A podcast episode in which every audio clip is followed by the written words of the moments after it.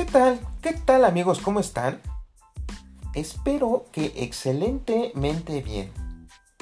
Te habla Roger Gómez y antes que nada quiero agradecerte el permitirme de tu valioso tiempo. Y bueno, deja comentarte, este es un espacio, es un espacio de análisis y reflexión para la comprensión de nuestra existencia, para que así mismo podamos incrementar nuestra claridad mental. ¿Qué te parece si el día de hoy abordamos una idea, una frase coloquial? Esta idea, frase coloquial, se escucha muy a menudo y es muy conocida. Esta frase dice así. Dicen, es que se tiene miedo a lo desconocido. Por allá contestan, sí, tienes razón, se tiene miedo a lo desconocido, es cierto. Pero déjame decirte que nada más falso que esto. Realmente es un paradigma falso y es un error de pensamiento. Y te voy a explicar por qué. Mira, cuando somos pequeños, cuando somos niños, bebés, no nos produce miedo nada. Nada. Absolutamente nada. Precisamente, un infante no le tiene miedo al fuego porque desconoce que al acercarse se puede quemar. Cuando acerca su brazo, su mano, se puede quemar, pero no lo sabe. Tampoco sabe que si se avienta o se acerca en la ventana de un alto edificio, se puede matar o es peligroso para él. O el miedo a las arañas, por ejemplo, o a las serpientes. Tampoco nacemos con ese miedo se va produciendo. Por lo que el miedo que se produce mediante las vivencias negativas ante las situaciones e impresiones que pueden ser amenazantes para nosotros, como por ejemplo cuando tenemos experiencias negativas, cuando cometemos errores, que realmente son constantes. Los errores son constantes en el ser humano, pues cada que intentamos realizar alguna actividad o incluso intentar aprender algo, nos equivocamos y tenemos errores. En un momento dado queremos aprender a hacer algo y lo hacemos, no lo hacemos bien. Queremos aprender cuando somos infantes, cuando somos bebés, queremos aprender a caminar y nos caemos, nos raspamos y nos genera dolor. Queremos aprender a lavar trastes, es la primera vez y lo hacemos mal o rompemos el traste. Queremos montar un negocio. Ya después cuando crecemos queremos montar un negocio y no resultó, no nos resultó en el intento y cometemos errores. Puede ser también, por ejemplo, mediante esos intentos fallidos y mediante esas eh, eh, consecuencias eh, que muchas veces son negativas, que se dan cuando nuestros papás o nuestros familiares o en el trabajo, la sociedad en sí, hay una forma de querernos hacer ver nuestro error, pero en muchos de los casos es mediante una educación inconsciente, de una forma negativa, muchas veces es mediante, nos hacen ver nuestros errores mediante una crítica insana, o mediante burlas, o mediante regaños. Entonces, Así vamos creciendo mediante consecuencias que nos han marcado y afectado, frustrado en el trayecto de nuestras historias. Por lo que empezamos a tener miedos ante las consecuencias de nuestras acciones. Que al principio pudiera ser un temor ligero, pero si no nos capacitamos y no hacemos algo para disolver este temor ligero, entonces empezamos a alimentar este temor y se empieza a transformar en un miedo. Si nuevamente no hacemos algo para disolver ahora este miedo y se empieza por el contrario a nutrirse, a alimentarse, a eh, hacerlo crecer, entonces se eh, esta idea se empieza a transformar en terror. Y estas son las fases del, miedo. que sería primero un temor, después el miedo y por último el terror. En tanto que nos equivocamos en el camino pues constantemente ante diferentes circunstancias, debido a que la naturaleza del ser humano es el error, en este intento hay sufrimiento y, e impresiones negativas.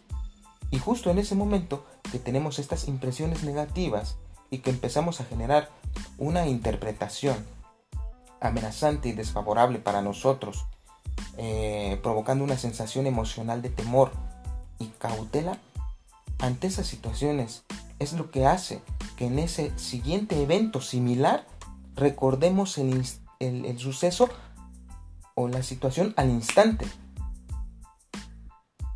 por considerarlo amenazante y nos pongamos en un estado de alerta. Por lo tanto, en síntesis, las vivencias de situaciones negativas que hemos tenido en el trayecto de nuestras historias es lo que provoca el miedo.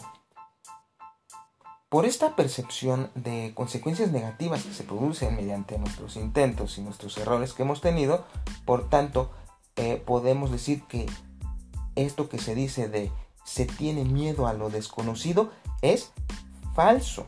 Es un paradigma falso. De hecho, es a la inversa. Tenemos miedo a lo conocido. Ahora, ¿cómo podemos evitar para que nos nos vayan, no se nos vayan formando estos miedos. Es de vital importancia el autoconocimiento, el observarnos constantemente sobre nuestros estados emocionales, sobre nuestra forma de pensar, el permanecer siempre atentos, vigilantes, con una atención dirigida hacia nosotros mismos y cuidar las interpretaciones que le damos a las cosas, a esas impresiones que recibimos de la vida exterior. Entonces, podemos evitar que se sigan produciendo esos temores o miedos, porque en ese momento, eh, con estas herramientas, vamos incrementando nuestro nivel de conciencia, conciencia de sí mismos, por lo que es imposible que un individuo consciente produzca y se desenvuelva con miedos. Además, si nuestra forma de pensar está errónea y nuestras emociones eh, eh, eh, se dirigen con nuestra forma de pensar, entonces van a ser erróneas. Si pienso de una manera inadecuada, entonces voy a tener ira. Si pienso equivocadamente, entonces voy a tener resentimientos. Estas emociones son resultado de temores o de miedos. Pero si trasciendo mi forma de pensar a una mejor calidad, a un mejor nivel, entonces mis emociones van a ser de mejor calidad, de un mejor nivel, van a ser más sublimes, van a ser más equilibradas, van a quedar eh, en un estado de paz, porque las emociones se dirigen de la manera de pensar. Si piensas bien, sientes bien. Si, si, piensas mal, pues sientes mal. De hecho, la mente emocional es mucho más rápida y reactiva que la mente intelectual, y esta se dirige dependiendo de la dirección que le dé la razón. Eh, esto es muy similar y podemos hacer una analogía con la idea que tenían en el antiguo Oriente, eh, que dice que el ser humano se compone de cuatro partes. La primera parte es el carruaje, que es un vehículo. El, carruaje de un vehículo representa al cuerpo, a nuestro cuerpo físico. La segunda es el caballo, que son las emociones, los sentimientos, los deseos. La tercera parte es el cochero, que es el, pensar o, la razón, el intelecto. Y por último, es el amo, el que le da instrucciones a todo el vehículo. El amo significa o simboliza el yo, la conciencia, la voluntad. Por lo que el amo y la voluntad debe dirigir y dar instrucciones al cochero, que es el intelecto o la razón, para que a su vez este cochero le dé instrucciones al caballo, que es representado por las emociones. y que por último responda el carruaje a la dirección que se le está indicando. Por lo tanto, amigos, este tipo de reflexiones, por pequeña que sea, nos ayudan a entender, a comprender más sobre este tipo de cuestiones interesantes sobre nuestra mente, sobre nuestro desempeño psicológico. Y no tomar todo lo que dicen o escuchamos continuamente como verdades, eh, como este es el caso, como frases, ideas coloquiales que se dicen comúnmente y que no analizamos por estar muchas veces al día a día en la rutina o deprisa o distraídos y, pues no nos detengamos un momento dado a profundizar sobre nuestra mente, sobre nuestro comportamiento, sobre el desarrollo de la conciencia de, de nosotros mismos. Y pues bien, amigos, amigas, sería el episodio del día de hoy. Por lo que si te gustó, házmelo saber. Y en este caso, pues nos vemos en el próximo episodio otro episodio más de evolución mental.